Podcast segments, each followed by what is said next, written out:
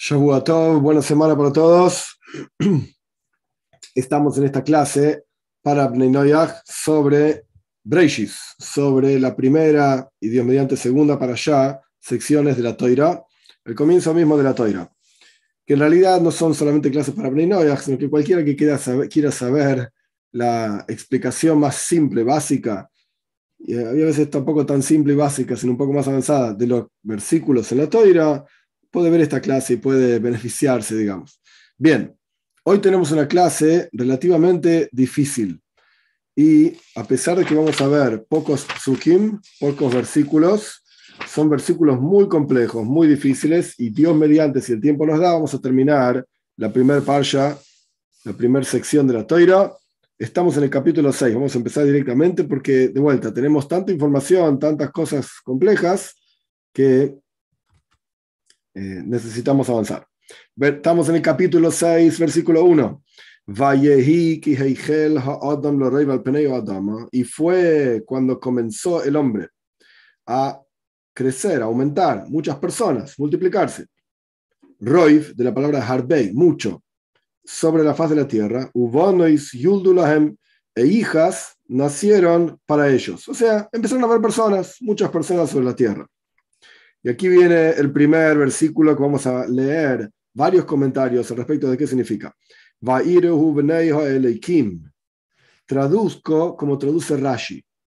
Y Rashi trae también, eh, perdón, y el Ramban, Nachmanides también trae comentarios de Rashi.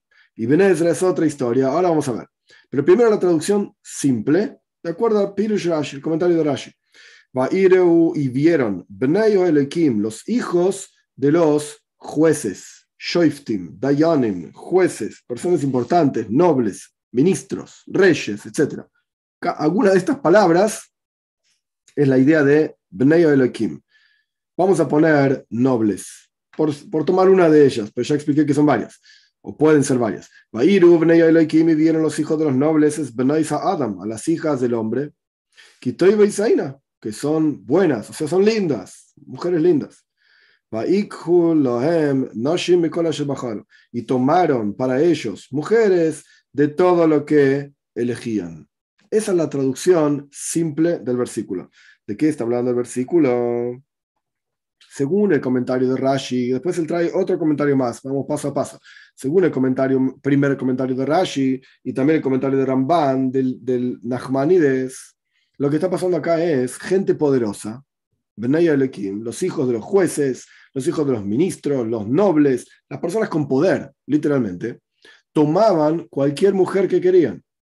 Incluso, perdón, incluso mujeres casadas, cosa que está prohibido para prohibido para los judíos también, para todos los seres humanos.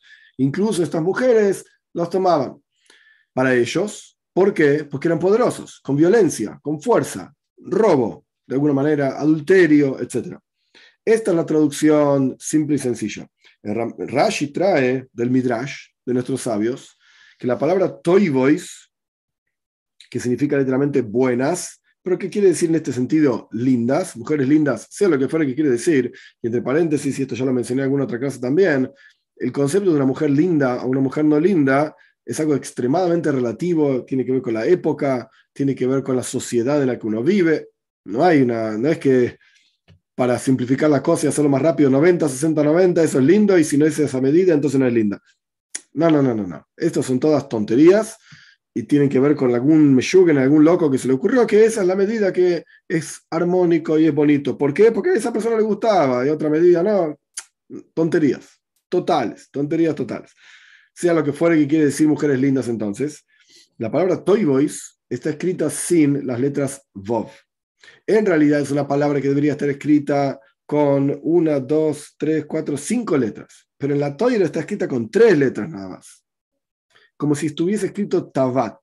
El que sabe hebreo bien, el que no sabe hebreo, no pasa nada, no es terrible. El punto es que la, la palabra no está escrita con todas sus letras. Aparentemente le faltan letras. Y Rashi trae del Midrash algo muy interesante. Y vemos cuán terrible era la época, digamos, que, estamos, que, estaban viviendo, y esto también ocurría en, la Edad Media de la misma manera, lamentablemente. Dice Rabbi Yudon, dice el rabino, trae Rashi, dice este rabino, acá el problema es que era metivim, mejoraban embellecían a las mujeres que se iban a casar. Antes del casamiento entraba, antes del marido, este esta chica se iba a casar con un marido, yo qué sé, Juana se iba a casar con, con José, y de repente aparecía un noble, tenía relaciones con Juana antes de que se case con José, y después se casaba con José. Hay un nombre de esto que yo no lo recuerdo ahora, lo siento, pero tiene un nombre específico que lamentablemente en la época creo que de los griegos, los romanos, incluso la Edad Media, hacían esta cosa terrible, en donde por cuanto la mujer era linda, bonita, virgen, póngale el nombre que quieran o lo que sea, tenía que primero estar con el noble y recién después podía estar con su marido, futuro marido, etc. Esto es lo que la Torah está aludiendo a través de las letras que faltan en la palabra Toy Boys. No es que eran lindas, las hacían lindas, las embellecían para que venga el noble y tenga primero relaciones con ellos. Este es el comentario de Rashi, el comentario del Ramban también, que significa Bnei Elekim. No son los hijos de Dios, Dios no tiene hijos, y menos con mujeres, etc. Sea lo que fuera que quiere decir, el que entiende, entiende, el que no entiende, lo siento mucho. Pero el punto es que Bnei Elohim son hijos de nobles. Y Benezra trae otra explicación muy interesante, extremadamente interesante. Dice así, voy a leer todo el Ibn porque él trae varias explicaciones que él elige una de ellas, pero él trae varias. Punto número uno, Bnei Elohim son los hijos justamente de los jueces que hacían justicia sobre la tierra. Y hay quienes dicen que en este caso está hablando de ángeles, que Rashi también trae esa explicación. Bnei Elohim, hijos de ángeles. Y los hijos de estas personas eran como si fuesen santos, personas, digamos, importantes. Y hay quienes dicen que Bnei Elohim se refiere a los hijos de Sheis y los hijos del hombre, del primer hombre. ¿Por qué? Porque en la práctica el primer hombre era hijo de Dios, por así decir. No tenía padre y madre. No porque Dios tuvo relaciones, sacar este concepto de la cabeza inmediatamente. No estoy hablando de esto. Estoy diciendo que obviamente el primer hombre no tenía padre y madre. Dios lo formó con sus propias manos, por así decir, a pesar que Dios no tiene imagen, Dios no tiene manos, etc. El punto es que Benay Elekim eran los descendientes directos del primer hombre. Hijos del primer hombre, nietos del primer hombre, y así sucesivamente. Como la teoría misma dice más, más atrás, ya lo estudiamos, que el hombre tuvo otros hijos también. Tuvo a Cain y Hebel. Cain lo mata a Hebel. Después Cain también muere. Y después tuvo a Sheis. Y después tuvo Bani Mubonis, hijos e hijas, que no sabemos ni los nombres de ellos. Bueno, estos eran Bnei Elohim, porque eran hijos de una persona que fue creada directamente por Dios, con sus propias manos, por así decir. Esta es la tercera explicación que trae el Ibn Ezra. Después él trae una explicación que dice así, lo que es más recto a mis ojos, a mí me parece la mejor explicación es la siguiente, dos puntos. Hijos de Elohim, Bnei Elohim, son aquellas personas que conocían las estrellas y las constelaciones y los símbolos del zodíaco, etcétera y elegían mujeres de acuerdo a cómo las estrellas gobiernan por sobre las personas, que entre paréntesis agrego yo, esto no lo dice el Ibn Ezra, no es un gobierno en términos de forzar a la persona a actuar de una manera o la otra, tenemos libre albedrío, pero esto está ampliamente explicado en otro lugar, ahora no es el momento. La cuestión es que efectivamente las estrellas tienen una influencia sobre el mundo, sobre las personas. Entonces las personas estas que sabían, Bnei Elohim, porque hijos de Dios, porque eran personas que sabían observar las estrellas, los astros, etc., y decidir qué mujer les iba a ir mejor con esa mujer, cómo iba a andar mejor la pareja, por así decir. Y por eso los hijos de estas relaciones eran giboirim, eran poderosos, fuertes, etc. Así explica el Ibn Ezra esta historia de Bnei Elohim.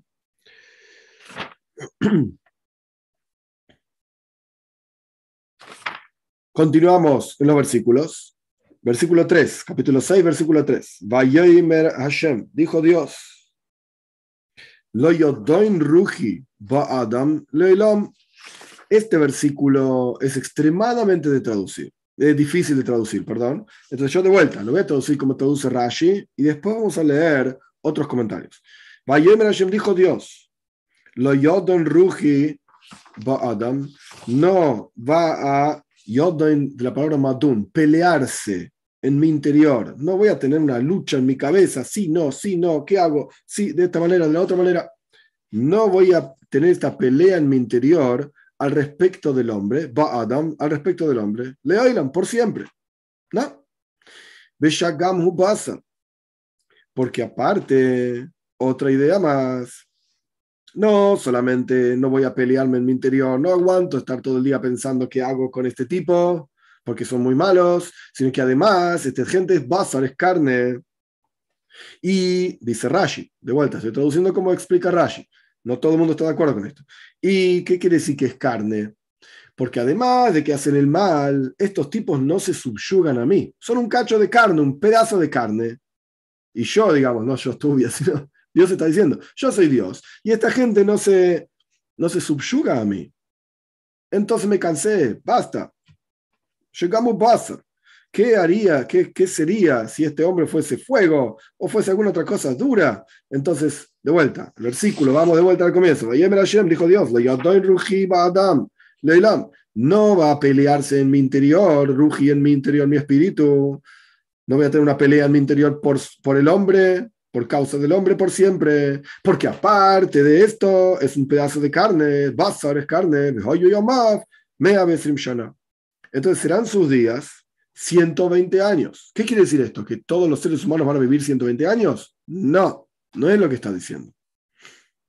Sino que esto lo dice Rashi, lo dice en otros comentarios también. Esta es la idea del, versículo, según este comentario, que hasta 120 años voy a aguantar. Dice Dios, voy a esperar.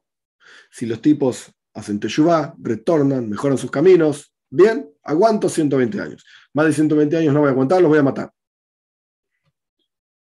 Entonces, Yomab termina el versículo y serán sus días, me Shana. 120 años. Este es el comentario de Rashi. Ramban, Nachmanides, trae el comentario de Rashi y es muy duro con Rashi. Y dice, este comentario no tiene ni gusto ni aroma. Olvídate.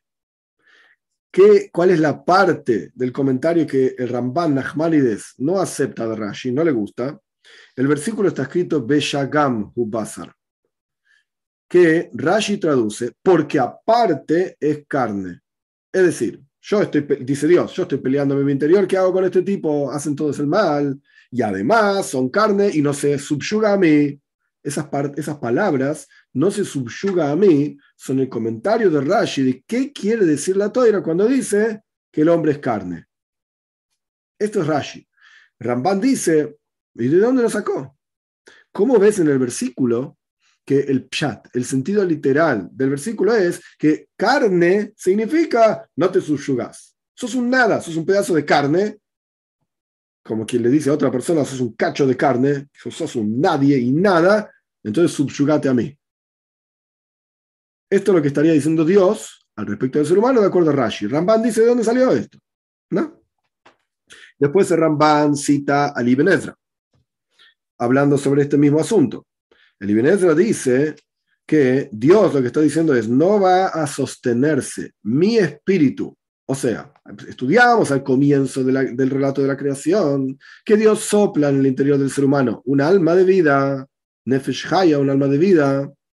Y ahora Dios está diciendo, para, estos tipos se portan todo mal, es un desastre esto, como vamos a ver la palla que viene, Noyaj el diluvio, etc. Esto es un desastre. Entonces mi espíritu, dice Dios, lo que yo soplé en el interior de esta gente, no van a estar por siempre. ¿Por qué no? Continúa Ibn Ezra, citado por Ramban, por la, violencia que tienen, el robo que hacen. Son gente mala, son gente mala, que esto es lo que venía eh, explicando la toira y continúa explicando también en otro, más adelante. Entonces, perdón, son gente mala, dice el Ibn Ezra.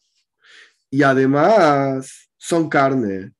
¿Qué quiere decir? además son carne. Rashi decía, además son carne y no se subyugan a mí. No, eso no dice Ramban. Y Benezra dice, además son carne y un día va a morir. Se va a acabar, la carne se termina pudriendo. Se termina pudriendo. Y esto lo que quiere decir que son como un pedazo de carne, que son también, se, pudren, las cosas se pudren. Entonces dice el Ramban sobre esto que dice Ibn ¿y qué me importa que un día se va a pudrir? qué está diciendo Dios al respecto del ser humano que no se subyuga. ¿Dónde está escrito? Que un día se va a pudrir y entonces, por eso tengo que limitar la cantidad de años que tiene, porque un día se va a pudrir. No tiene, no tiene sentido en la continuación del versículo. Así explica el Ramban. Entonces él dice, a mí me parece lo siguiente, dos puntos. No se va a sostener mi espíritu, dice Dios, en el interior de la persona por siempre. ¿Por qué? Porque la persona es carne. ¿Qué significa que la persona es carne, según la explicación de Ramban? Es como cualquier otro animal sobre la tierra, animales salvajes, animales eh, domésticos, Mahaya en hebreo. Y no, no es adecuado que yo esté constantemente discutiendo en mi interior, pensando, ¿vale la pena este tipo? No vale la pena, vale la pena, no vale la pena. Es como cualquier otro animal, es un pedazo de carne. Y entonces, dice Ramban, ¿qué quiere decir esto? Dios generó, formó al hombre en forma recta, para que sea como los ángeles, y le dio un alma para que sea una persona de bien en el mundo. Y la persona, los seres humanos se van tras la carne. Acá viene la carne, digamos, en el versículo para el Ramban. Y las pasiones materiales. Y es como un animal, es un pedazo de carne, como el resto de los animales. Te olvidaste que puso en tu interior un, alma. Perdón. Y te comportás como un pedazo de carne más, como un animal más. Por lo tanto, no voy a pelearme en mi interior, dice el Ramban. Porque este tipo, la gente, son materialistas y no son divinos, sino que lo que voy a hacer es, voy a esperar 120 años, a ver si retornan, y si no retornan, bueno, los voy a destruir, como en la práctica es lo que pasó, con el diluvio, etc. Entonces, ¿cómo lee el Ramban Nachmani el versículo y con esto avanzamos? Dijo Dios, no voy a discutir con mi espíritu, perdón, no voy a dejar mi espíritu en el interior del hombre por siempre, porque es un pedazo de carne, se comporta como un animal y va tras sus pasiones. Entonces, lo único que voy a hacer es, voy a esperar 120 años, a ver si se da cuenta que hay otra forma de vivir la vida y no solamente como los animalitos, sea lo que fuera que quiere decir. ¿Y cuánto voy a esperar? 120 años. ¿Por qué? No lo sé. Esto es lo que dice la toira. Esto fue versículo 3.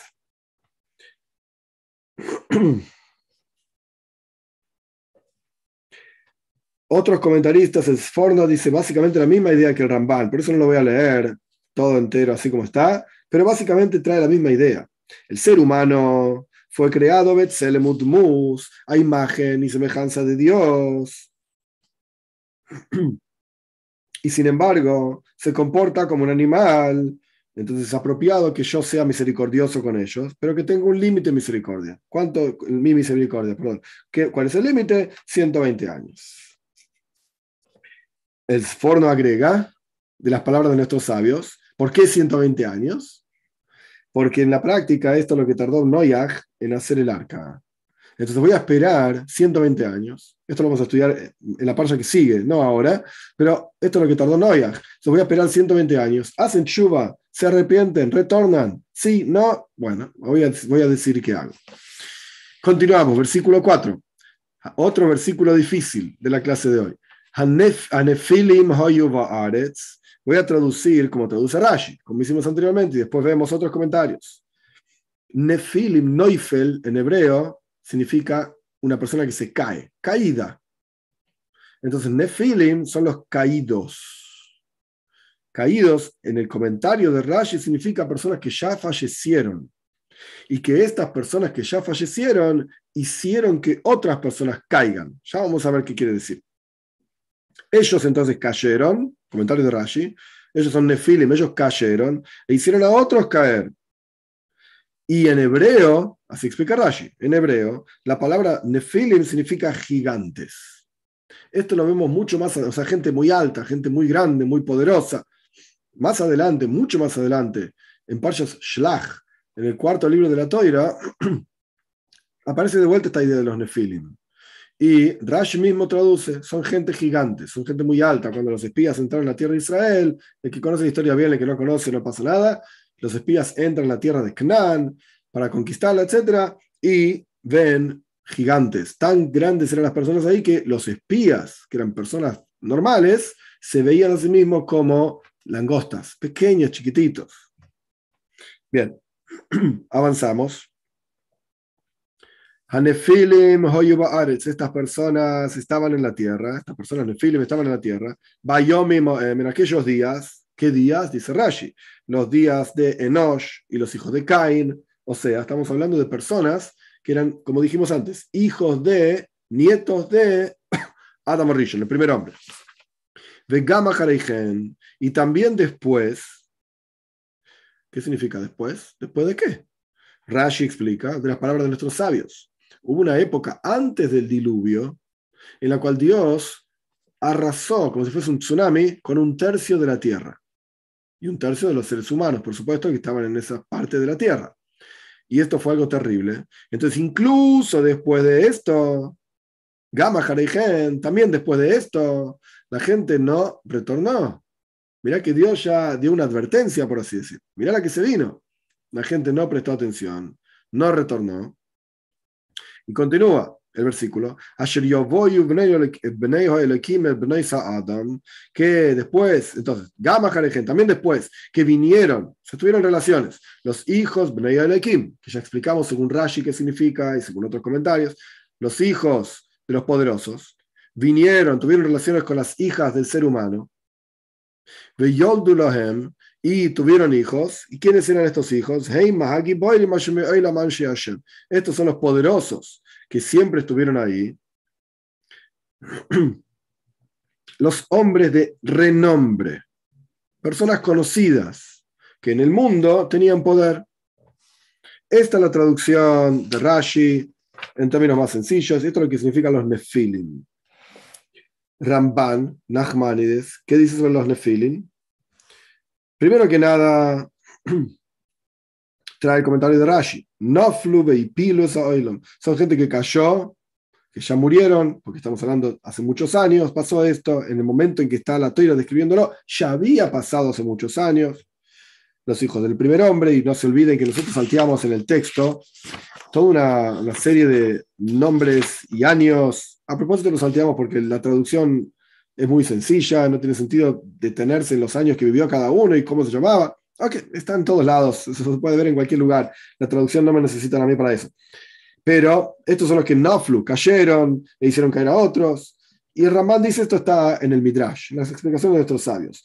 Y sin embargo, aquellos que conocen el lenguaje hebreo, así dice Ramban, y cita al Ibn Ezra, dice que esta gente se llamaba Nefilim porque caía el corazón de todos aquellos que los miraban. Vos mirabas un tipo así y decías, ¡Hoy veisme!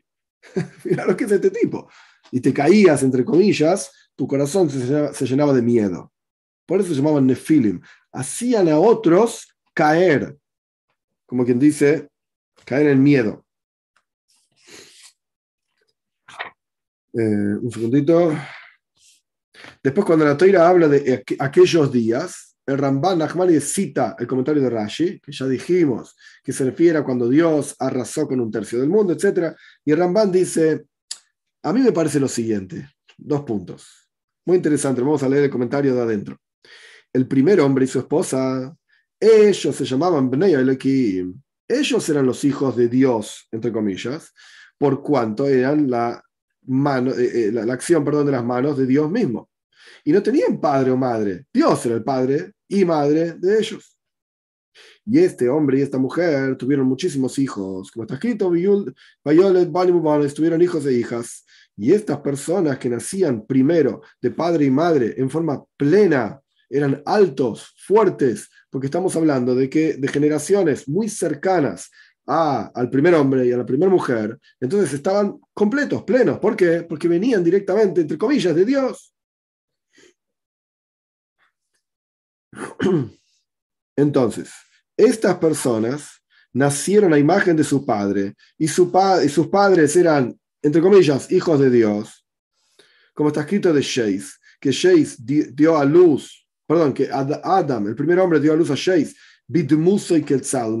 a imagen de él, del primer hombre, y el primer hombre la imagen de Dios, entonces estamos muy cerca del primer padre, por así decirlo, de todos los seres humanos, Dios mismo. Y puede ser que justamente los primeros seres humanos, Adam, Sheis, Enosh, se llamaban Bnei Elohim porque estas personas eran la imagen de Dios literalmente. Y ahí es donde se empieza a hacer idolatría en el mundo. Así explica Ramban, que esto lo copia de Rambam, de Maimonides en otro texto. No es que lo copia en el mal sentido, sino que lo cita. Y ahí empezó a ver, a medida que las generaciones fueron pasando, generación tras generación, una debilidad en el mundo, causada de vuelta por el paso del generacional y porque la gente empezó a hacer idolatría. Y así dicen nuestros sabios en el Midrash, este mismo concepto. Este mismo concepto. Y cuando la persona, las personas empezaron a multiplicarse sobre la tierra y empezaron a tener hijos e hijas, entonces estos primeros eran fuertes, eran gente poderosa, eran más plenos físicamente hablando que el resto de los seres humanos a medida que iban pasando las generaciones. Y tenían unas pasiones muy grandes y ellos elegían las mujeres mejores, las más altas, las más sanas, esto significa lindas, entre comillas, fuertes. Y primero cuenta la toira que tomaban mujeres en forma violenta. Y después la toira dice que incluso, o sea, violenta quiere decir violar, una mujer cualquiera, Dios libre y guarde, pero no necesariamente que está casada con otro. Agarrar una mujer, te gustó, la viste en la calle, haz lo que quieres. ¿Por qué? Porque eran fuertes, poderosos, altos, etc. Y después la Toira cuenta, continúa diciendo el Ramban Nachmanides, que también tomaban mujeres en forma de adulterio. ¿Y cuando se enteraba la gente que esto era adulterio? Y cuando tenían hijos. Ahí se daban cuenta que estas mujeres mujeres perdón, tuvieron hijos no con la gente de la generación. Porque de vuelta, a medida que iban pasando las generaciones, iba bajando el nivel de salud de las personas. Incluso el Rambán dice más adelante que el diluvio, esto yo lo mencioné en otra clase también, el diluvio generó un cambio en el, mundo, en el aire, etc. Y la, salud empezó a disminuirse. Entonces continúa el Rambán diciendo, cuando estas mujeres tenían hijos, la gente decía, hey, pará, este no puede ser hijo de alguien de esta generación. Este es hijo de alguien de las generaciones anteriores, que es mucho más alto, poderoso, fuerte, sano, etc. Es de los Benay Alekim, de estos hijos de Dios, entre comillas, que son muy grandes. Pero a medida que la gente pasaba y las generaciones pasaban, pasaban, perdón, Neuflim, la gente caía, bajaba en altura y en salud y en fuerza. Y estos los que no eran Neuflim, los que eran de las generaciones anteriores, eran más fuertes que los demás, mucho más fuertes. Por eso las personas de las primeras generaciones se llamaban Bnei Elohim, hijos de Dios, hijos del Señor, porque eran más plenos y tenían hijos con las mujeres de las generaciones posteriores, y estos hijos se llamaban Nefilim, caídos, porque eran más bajos, menores, menos fuertes, etcétera, que las generaciones anteriores. Y los Nefilim tenían hijos con otras mujeres y sus hijos eran Feeling de vuelta. Volvían a caer y bajar en altura y salud generación tras generación. ¿Y por qué la Toira dice, esta es la explicación de Ramban, ¿y por qué la Toira dice, eh, Asher me oilam, estos son los Nefilim que estaban en aquellos días, Anshe Giboirim, Asher me oilam eran los poderosos y los fuertes de antaño. ¿Qué quiere decir con esto? Explica Ramban. Las personas después del diluvio, cuando veían Giboirim fuertes, poderosos, altos, etc., se acordaban de estos tipos, de antes, de antaño, que ya hubo poderosos como estos en los tiempos de antaño, y eran Anshe Hashem, final del versículo 4, eran personas famosas, con renombre de las generaciones anteriores. Continúa el Ramban. Este es el Pshat, es el sentido literal, simple, correcto de toda esta historia. Pero, continúa Ramban, Rabbi Eliezer el Pirke de Rabbi Eliezer, es un midrash famoso, muy antiguo, dice que estos versículos están hablando de ángeles que cayeron de su kedusha, de su santidad desde el cielo. Y eso está mencionado también en el Talmud. Pero no es el pshat, no es el sentido literal de los versículos. Ahora, si me preguntan a mí qué son los ángeles que cayeron, que no cayeron, y Rashi también lo menciona, ángeles que cayeron, hijo nicht. No lo sé, no lo entiendo, y de hecho varios comentarios de lo que viene de ahora en adelante en, el, en la Toira, también varios comentarios dicen, mira, hay cosas que no entendemos, no sabemos de qué están hablando, y hay que reconocer simplemente nuestra limitación de seres humanos, de gente común y corriente, que no necesariamente entendemos todo. Bien, dicho esto, avanzamos. Versículo 5. Estos versículos 5, 6 y 7, bueno, 5, 6, 7 y 8, a propósito, voy a leerlos todos de corrido, todo seguido, y después vamos a volver y vamos a analizar un poquitito qué es lo que está pasando acá. Porque lo que suena de estos versículos es un poco extraño. Pero vamos a leer 5, 6, 7 y el octavo, que es muy simple, no tiene dificultades. 5. Vayar Hashem, vio Dios que aumentaba la maldad del hombre en la tierra. Y toda la inclinación de los pensamientos de su corazón, solamente mal todo el día. Dios vio que la gente se portaba muy mal. Este no es un versículo, digamos, problemático. Avanzamos. 6 y 7 son los problemáticos. Vainohem Hashem. Traduzco como traduce Rashi. Y después vamos a ver otros comentarios se consoló Dios,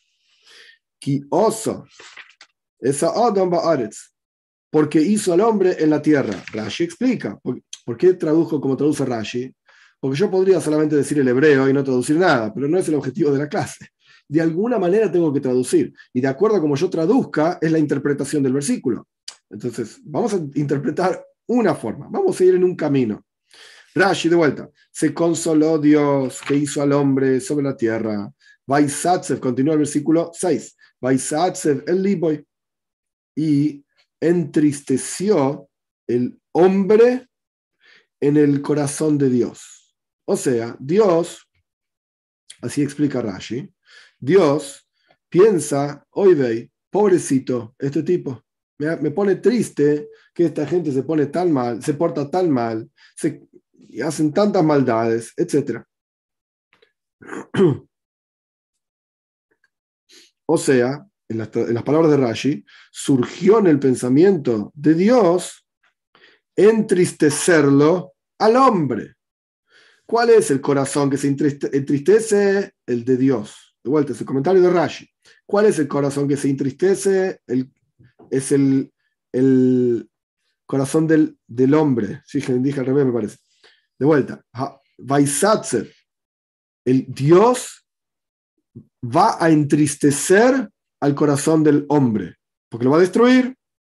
Este es el comentario de Rashi, quizás yo lo cité mal anteriormente, ahora lo aclaro de vuelta. Vaisatzer va Adam el libre, dice Rashi.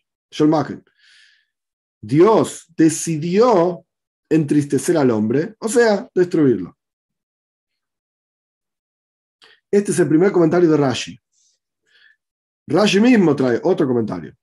¿Qué significa Vainohem? La palabra Vainohem que Rashi antes tradujo como consuelo. Dios se consoló que hizo al hombre en la tierra, etc. Porque si lo hubiese hecho en los cielos, ¿qué hubiese pasado? ¿Cómo lo sacás de acá? Entonces lo dice, por lo menos en la tierra está lejos, es fácil destruirlo. Porque al fin y al cabo es, es polvo de la tierra y Rashi mismo va a explicar en el versículo siguiente, lo voy a derretir, pongo un montón de agua, ¿y qué haces con, con el, el, barro, le pones agua y se derrite, y ya está. Ok. Segundo comentario de Rashi. Vainachem, ¿qué significa Vainachem? No de la palabra Nehama, consuelo, sino transformó el pensamiento de Dios, se cambió el pensamiento de Dios de la misericordia al juicio. Continúa Rashi diciendo, surgió en el pensamiento de Dios, ¿qué hago con el hombre que hice sobre la tierra? De vuelta. Traducción número uno de Rashi. Dios se consoló que hizo al hombre sobre la tierra. Si hubiese estado arriba, hoy veis mil. ¿Qué hubiese pasado? Segundo comentario de Rashi. Voy a cambiar mi pensamiento. Yo pensé ser misericordioso y yo pensé aguantar, etc. Voy a cambiar este pensamiento de la misericordia al juicio. Toda la parcha que viene es una parcha entera de juicio, del diluvio, etc. ¿Qué hago con la tierra? Eh, perdón, ¿qué hago con el hombre? ¿Qué hice sobre la tierra? Eh, espero que se entienda la diferencia del lenguaje entre la primera traducción de Rashi y la segunda traducción de Rashi. Y continúa Rashi diciendo, toda vez que aparece, que en la la palabra nihum, nehama, nihum, significa Cambio, ¿qué hago? Más laces. Estoy pensando, estoy contemplando. ¿Qué hago con esto? En este versículo es importantísimo, versículo 6, entender que todo este proceso del versículo 6, según el comentario de Rashi, ocurre en el interior de Dios. ¿Qué quiere decir con esto? Pensamiento. Y Rashi lo, lo enfatiza varias veces. Se transformó el pensamiento de Dios. Dios está contemplando en su pensamiento qué hago con el hombre. ¿Qué hago con esta gente? Este es el segundo comentario de Rashi. Continuamos. 7, versículo 7. Vayoimer Hashem, dijo Dios. Acá ya no estamos hablando de pensamiento. Acá ya estamos hablando de palabra. Hay una diferencia gigante, enorme, entre el pensamiento y la palabra. Dijo Dios, borraré al hombre que cree, me al dama de la faz de la tierra, me odom ad beheima, de hombres hasta animales, ad remes, hasta los reptiles, y los, las aves del cielo, que nihamti ki asisim. Nihamti, de vuelta, la palabra nehama, que dijimos anteriormente, en el versículo anterior, Hashem. Así empieza el versículo 6. Y acá aparece de vuelta la misma palabra, Nihamti ki asisim. ¿Qué significa esto? Rashi explica. Pensé, Hoshavti, ¿qué hago por cuanto hice a esta persona, a estos seres humanos? Ahora voy a explicar un momento. Versículo 8. Y Noyach encontró gracia a los ojos de Dios. Acá termina Parshas Breishis y después sigue con Parshas Noyach. ¿Cuál es el sentido de todos este, este, estos, estos, versículos? Dos, básicamente, 6 y 7. Esta continuación, de acuerdo al comentario de Rashi, Rashi explica así. Esta es la explicación que el Rebbe da sobre este comentario de Rashi. Esto es una una charla interesante, larga sobre, sobre esto. En el versículo 6 estamos hablando de algo que Dios pensó en su interior. ¿Qué hago con esta persona? E inicialmente el pensamiento era, voy a arrasar con todos. Me cansaron. Por así decir, me arrepiento de, haberlo, de haberlos hecho. Pero todo este arrepentimiento y este pensamiento de cambio entre misericordia y juicio, juicio y misericordia, ¿qué hago con esta gente? Todo esto pasó en el interior, en el pensamiento divino. ¿Cómo sabes que el versículo está hablando del interior del pensamiento divino? Porque el versículo 6 termina, del Liboy. Liboy, en su corazón, Dios en su propio corazón está pensando estas cosas. Él mismo.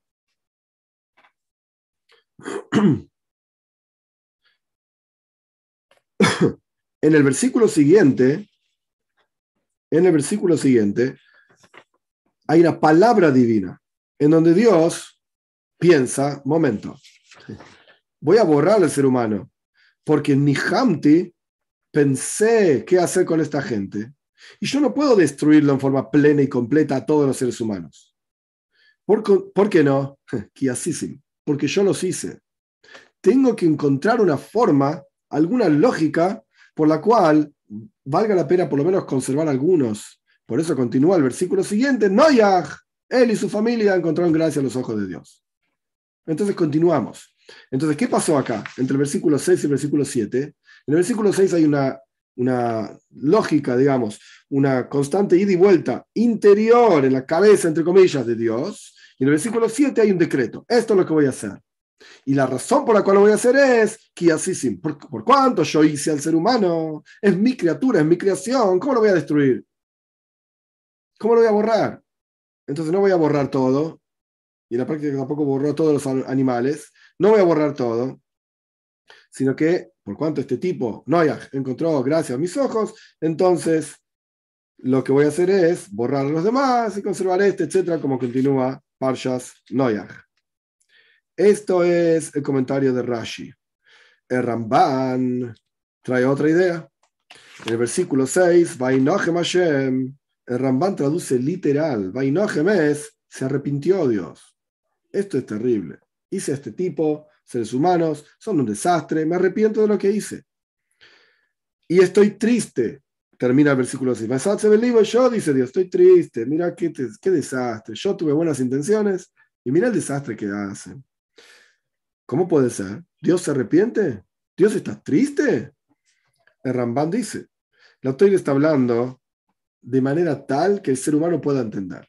Pero Dios no se arrepiente, Dios no está triste, Dios no está feliz, ninguna de estas cosas, sino que son simplemente conceptos, porque Dios no cambia, sino que son conceptos que la Torah le escribe de manera tal que nosotros, seres humanos, podamos entender algo de lo que pasa en la mentalidad divina.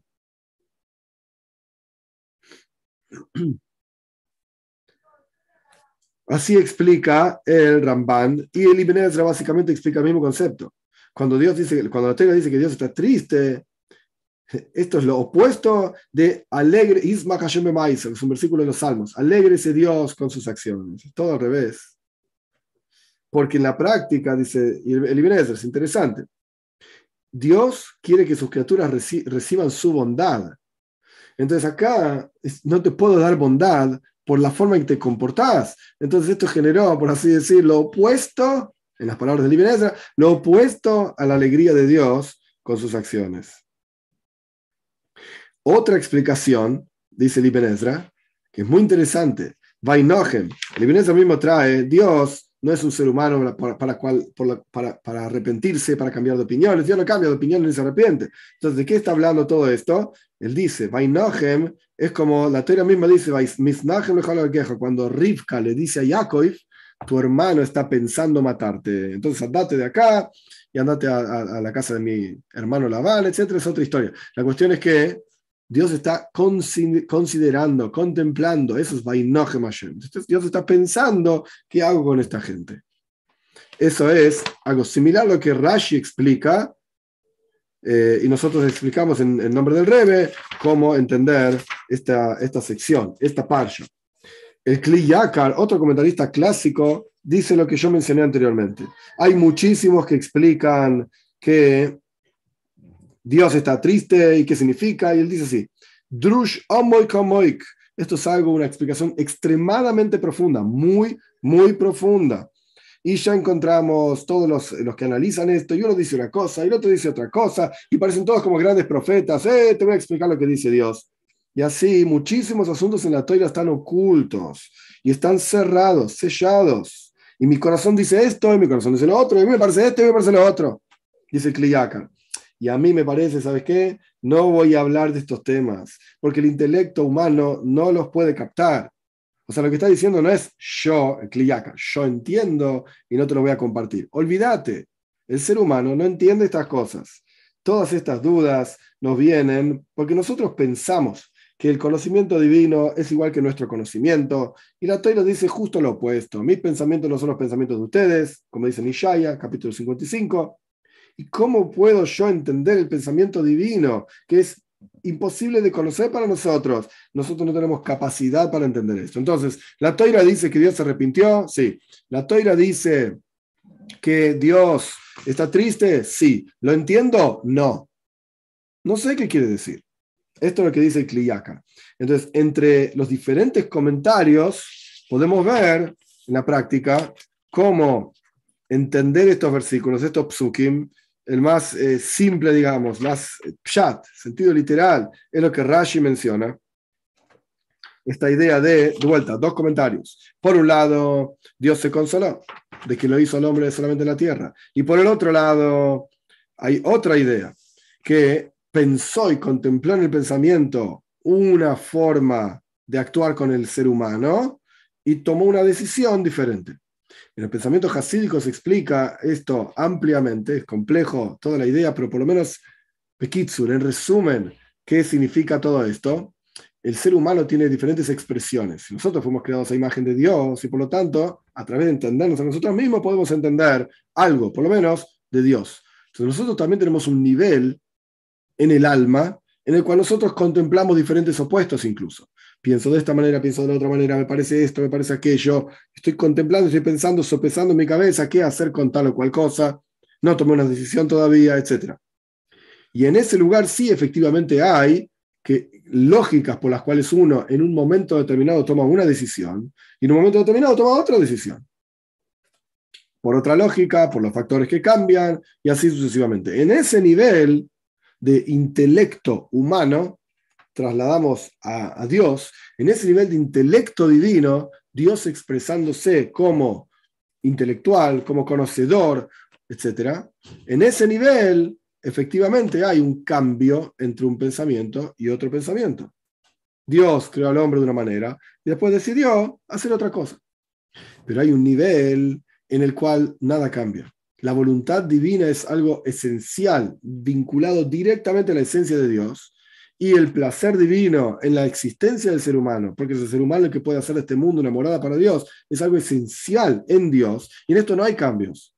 En esto no hay cambios. Entonces, conectando esa idea, en donde hay niveles de expresión de Dios, un nivel intelectual en el cual sí podemos contemplar así, contemplar así, un nivel en el cual no hay cambios, y Dios ama literalmente al ser humano y desea, quiere al ser humano, porque es la herramienta a través de la cual, que este, él mismo estableció este sistema, y esto es lo que él quiere, eh, a través de la cual él, Dios, va a estar revelado en este mundo a través de la venida de Moshiach, nuestras buenas acciones, etcétera, rápido en nuestros días. La cuestión es que, por cuanto él quiere esto, entonces ni Hamti, como dice el versículo, al final del versículo 7, ni Hamti que asisim, tengo que pensar, ¿qué hago?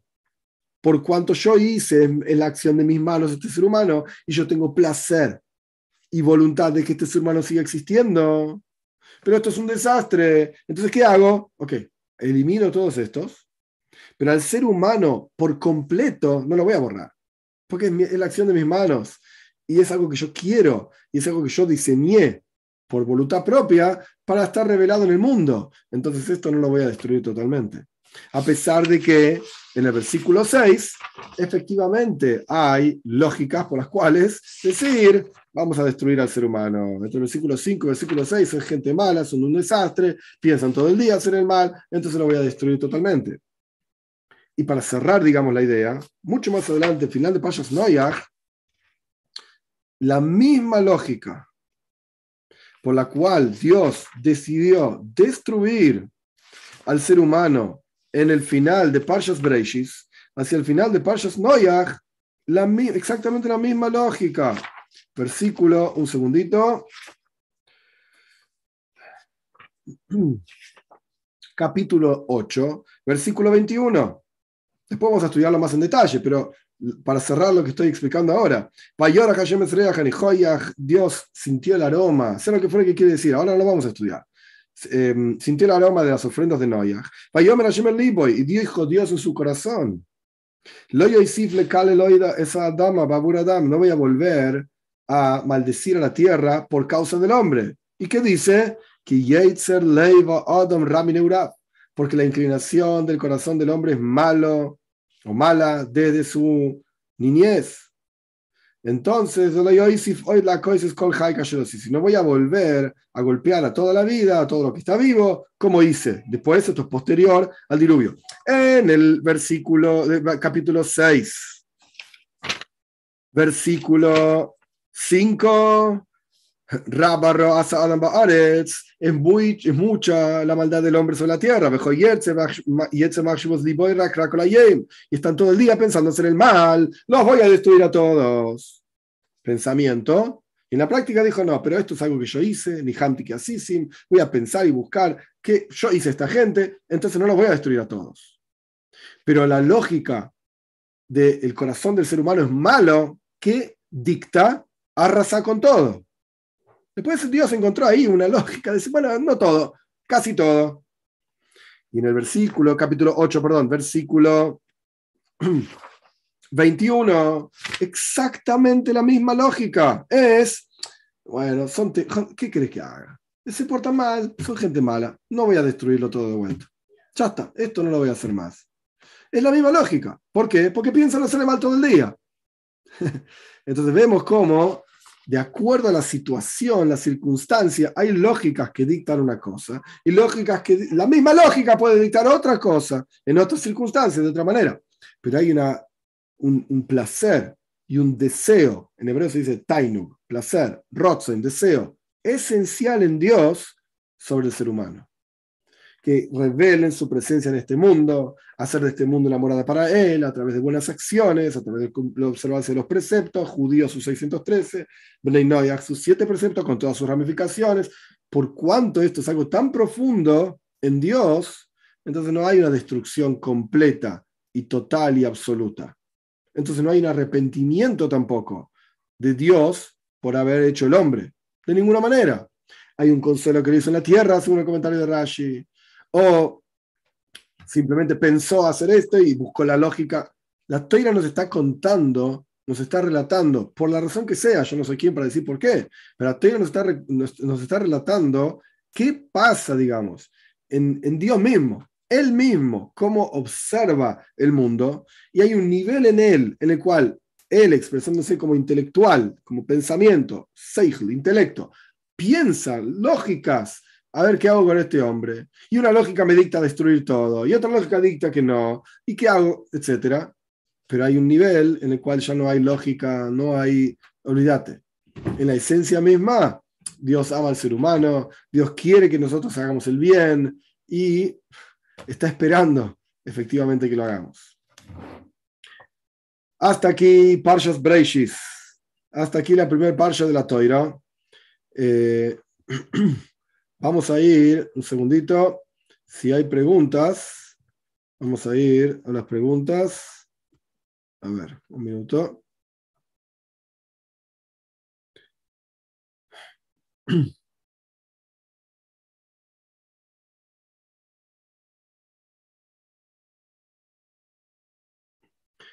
Por supuesto, buenas noches a todos. Me, alegro que estén felices de escucharlo. Borja, yo estoy contento de estar acá también. Eh, Andrea pregunta, ¿y los descendientes de Cain? No, sé bien, Andrea, cuál es la pregunta, pero la cuestión es, interesante. Nuestros sabios dicen que la esposa de Noach era descendiente directa de Cain. Noach era descendiente de Sheis, el tercer hijo de Adam pero la esposa de Noach aparentemente era descendiente de Caín. Así que todos tenemos esta cuestión. Julieta Begoña pregunta, ¿podría decirse que esa carne que se comporta como animal, etcétera, no es merecedora de que el Espíritu de Dios esté dentro porque es susceptible de corrupción, pudrición? Bueno, existe esa idea. De hecho, Ramban mismo menciona, en, nombre de Libereza también, no quiero que mi espíritu esté más ahí, me cansé, porque son carne, etcétera. Ahora, decir que no es meritoria, tampoco al otro extremo, porque efectivamente Dios sí nos da vida, a pesar de que somos carne, cada uno se conoce a sí mismo, etc. Pero vida tenemos, y evidentemente Dios quiere que este, el sistema sea así. Ok, Luis Sasso pregunta la pregunta obvia y correcta, ¿cómo podrían ser ángeles los que se cayeron los Nefilim, según lo que dice el Pirke de Rabbi Eliezer, lo trae Ramban, si los ángeles no tienen libre albedrío? Correcta la pregunta, no tengo una respuesta. Esa es mi primera respuesta. Y la segunda respuesta es, Ramban dice algo muy interesante. La verdad es que yo no tuve tiempo de mirar el Pirke de Rabbi Eliezer, el texto específicamente adentro, pero estoy seguro que no dice esto. El dice algo muy interesante que yo lo mencioné, nada más que no hice énfasis en que esto es lo que estaba diciendo. Eh, un segundo. El Ramban dice así. El Midrash de Rabbi Eliezer, Pirke de Rabbi Eliezer, dice que esto se refiere a Malachim, a ángeles, y acá están las palabras directas de Ramban, que cayeron de su lugar santo, del cielo. Evidentemente, salieron del, eh, del ámbito de Kedusha, de santidad. No estaba más en su santidad. Entonces, evidentemente, no eran como otros malachim. ¿Por qué? No tengo una respuesta. Probablemente Dios mismo decidió que esto sea así. Pero es un midrash, es una explicación de nuestros sabios. Y a veces las explicaciones de nuestros sabios hay que tomarlas kipshuton, literales, y a veces no. A veces no. ¿Cuál es el significado? Honestamente no lo tengo en mis manos. No lo sé.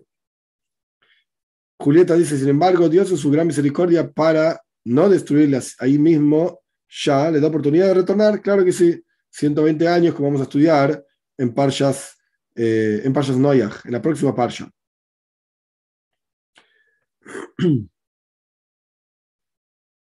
MRH All 10, qué nombre.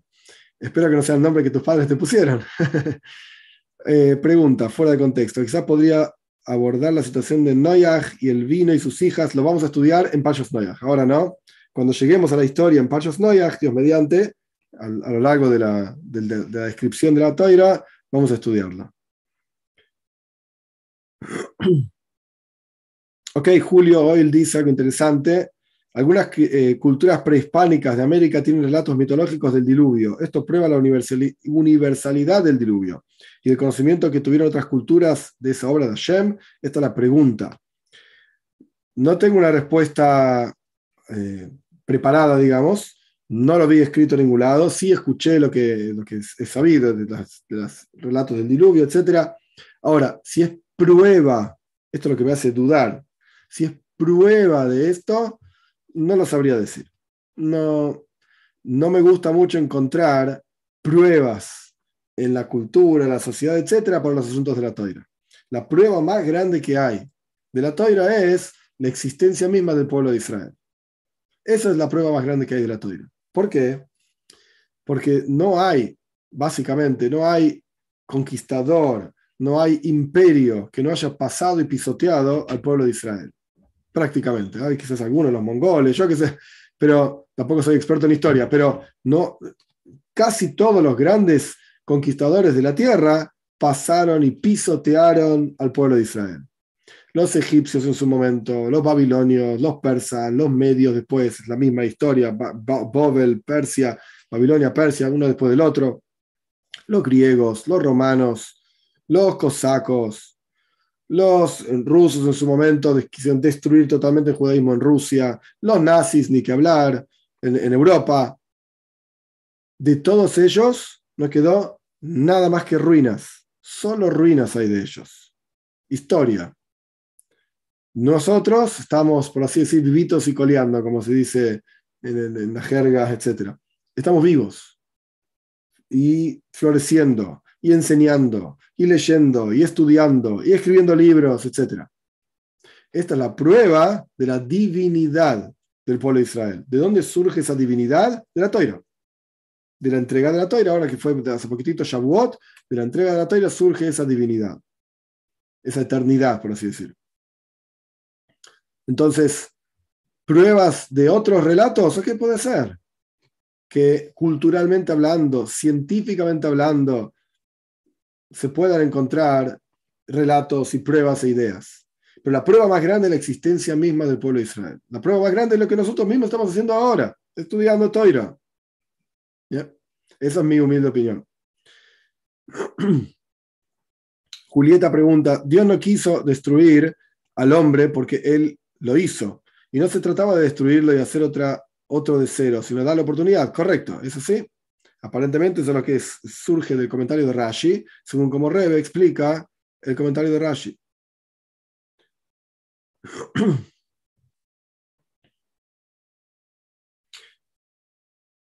Él, no sé cuál sería el nombre, habla que los ángeles tienen libre albedrío. Los ángeles no tienen libre albedrío. No, no, no, de ninguna manera. Ok, Héctor, todo bien. Era un chiste lo del nombre, está todo bien. No hay ningún problema. Eh, un segundito. Andrea, Dios creó el mal. Claro que sí. En el milvado es correcto. No hay otro excepto Dios. Así es, la, así es. Así es, totalmente. Gerson Orlando pregunta, en aquel tiempo, ¿qué tipo de hebreo se hablaba? Interesante la pregunta. Nuestros sabios dicen que el universo fue que el Ramban dice esto claramente, el universo fue creado Belashon Koidesh y Rashi lo trae al final de Parshas Noyach también. El mundo fue creado con la lengua santa, con el hebreo bíblico. El hebreo que se habla hoy en la tierra de Israel, el Estado de Israel, cada uno tendrá sus lógicas, etcétera, no voy a entrar en esa discusión. Es un hebreo moderno, armado, basado en la lengua santa, pero no es literalmente igual, armado para que sea útil, perdón, en un país moderno, con computadoras, con transportes públicos, con montones de cuestiones que antiguamente no existían. Entonces, un lenguaje que tiene palabras modernas, un lenguaje que tiene todo tipo de cosas de vuelta armadas para funcionar, yo qué sé, cheques, bancos, montones de cuestiones que antes no existían. Entonces, está armado de esa manera, basado en Lashon Kodesh. ¿Qué lengua hablaban antiguamente hasta la época del de la Torre de Babel, que esto está al final de Payas Noé, y lo vamos a estudiar, ¿qué lengua hablaban? Hablaban Lashon Kodesh, lengua santa, la misma que está en el texto de la Toira que yo menciono. Ahora, la, pronunciación si era sefaradí, ashkenazí, teimaní. Esto es otra historia, es otra discusión. Si Noyaj pronunciaba la toira como yo digo, si decía Noach o decía Noyaj, no te sé decir. Eso no lo sé. La pronunciación ashkenazi clásica de un lugar específico, porque hay otras pronunciaciones diferentes dentro del mundo ashkenazi mismo. Algunos que dicen Baruch, sefaradim, otros dicen Boruch, ashkenazi tipo ruso, otros dicen Burich, más húngaro. Entonces, hay diferentes pronunciaciones. La cuestión es que en la lengua era Lashon Kodesh, el lenguaje que estamos estudiando, la pronunciación podemos discutir. Podemos discutir. Derek Khalil, muchísimas gracias por tu apoyo, es algo muy apreciado. Muchísimas gracias. Tommy McElroy pregunta: ¿Puede un gentil recitar la amidad y las tres oraciones diarias? La verdad es que como poder se podría, pero no tiene mucho sentido. Me parece algo totalmente sin sentido. Y la razón por la cual no tiene sentido es porque el texto de las oraciones de la amidad, el texto de cada braja, cada bendición de la amidad, eh, está hablando del pueblo de Israel. Entonces uno está recitando un Ben Noyach, estaría recitando cosas que no tienen absolutamente ningún sentido. Entonces, hay un Sidur, hay un libro de rezos para Bnei Noyach, está en la aplicación Bnei que yo hice, que no, no diseñé yo el Sidur, el Sidur surge de otro lugar, de, de asknoyach.org, es toda una institución, etcétera, eh, que ahora está basada en Israel, es la misma que es la, autora del libro Sheva Mitzvah Hashem, Siete Preceptos de Dios, una especie de Shulchan Aruch, el código de la ley judía para Noyach. Ellos también armaron un Sidur que de hecho, en uno de los cursos de Bnei Noyah, no recuerdo exacto qué número de curso, pero en uno de los cursos que hablaba de bendiciones también, hicimos una, varias clases sobre el Sidur, sobre el libro de rezos. Recomiendo ver ese, ese curso y esas clases, no recitar la amidad, tal y cual está en los libros de rezos judíos, sino recitar una amidad, una oración de pie, de pie, frente a Dios, considerando que Dios está frente a cada uno de nosotros. El Talmud dice que Abde Kame Madre, como un sirviente frente a su amo. Sí, efectivamente recitarla, no es necesario que sea tres veces por día, puede ser una vez por día. ¿Quieres hacerlo tres veces por día? Zaygesund, que sea con salud, lo puedes hacer, no está prohibido, pero no es necesario. Pero el texto tiene que ser otro, no el texto que está en los, libros de rezos judíos. Ismail pregunta si los judíos nunca olvidaron el antiguo hebreo. No, nunca lo olvidamos. A pesar de que hablemos yiddish, hablemos otras cosas, nunca lo olvidamos. No, no. Eh, José Manuel pregunta, ¿por qué querría Hashem crear la maldad? La razón es muy simple, porque es la forma que Dios nos da para, que nosotros ejerzamos el libre albedrío. Si no existe el mal en el mundo, ¿cómo puedes elegir entre el bien y el mal? No existe, no podés solamente existe el bien. Entonces, la forma que Dios nos da a nosotros para elegir entre el bien y el mal es justamente creando el mal y dándonos la posibilidad y la fuerza, la capacidad para, literalmente, Dios libre y guarde, hacer el mal. Y en el momento en que la persona está haciendo el mal, Dios crea el universo, así explican nuestros sabios en, la mística judía, el Baal Shem el Hasidut, etc. El versículo dice en los Salmos, por siempre Dios, tu palabra está firme en los cielos, la palabra que Dios dijo en el momento de la creación, que sea esto, que sea aquello, esto está firme, Dios está creando en forma constante el universo entero, Dios nos está creando a nosotros ahora, mientras estamos acá sentados, estudiando, charlando, etc. En el momento en que la persona está haciendo, Dios libre y guarde, el mal, contrario a la voluntad de Dios, Dios te está creando creando, perdón. Dios te está dando las fuerzas para hacer lo que vos quieras con tu vida. Es decir, con la fuerza que Él te dio. Hacer lo que quieras. Después están las consecuencias. El, bien es recompensado, el mal es castigado. Ese es otra, otro canto, por así decir. Otra historia. Pero en el momento en que la persona está actuando en su vida, Dios lo está creando. Dios lo está creando. Eduardo Fallas pregunta, ¿el creer que existe un demonio que influye sobre el ser humano se puede considerar un tipo de idolatría? Claro que sí, Eduardo. 100%. 100% idolatría, porque lo toman como un dios del bien, un dios del mal, a veces gana uno, a veces gana el otro, hay una lucha, un poder, eh, lucha de poderes. No, no, no, no, en el judaísmo no es así, de ninguna manera. Gabriela Aide pregunta Si se puede rezar por el alma de un difunto, sí. La respuesta es sí. Se utiliza el nombre de la persona y el nombre de su, de su padre y se puede hacer un, decir un salmo, hacer una petición para que esa llame, ese alma esté bien. Sin duda, sin duda. José Menjivar, muchísimas gracias por tu apoyo. Es en forma constante. Muchas gracias. Hay un libro sobre el 72 nombres de Dios y ahí dice cuál es nuestro ángel. ¿Esto está bien? Mm, Derek pregunta esto. No sé. La verdad que no lo sé. Tendría que, tendría que observarlo. No estoy seguro. no lo sé. Ilana Bait Moiria, Rocío, si se descubre tus raíces hebreas en tu Neshama y eres parte del pueblo de Israel, pienso que se puede rezar la midá, ¿verdad, Rab? Yo diría que no. Yo repito la, misma, eh, la misma respuesta que di a Tommy. Yo diría que no. Lo correcto es un rezo específico diseñado para Bnei no un rezo diseñado para judíos. No. Muy bien, gente.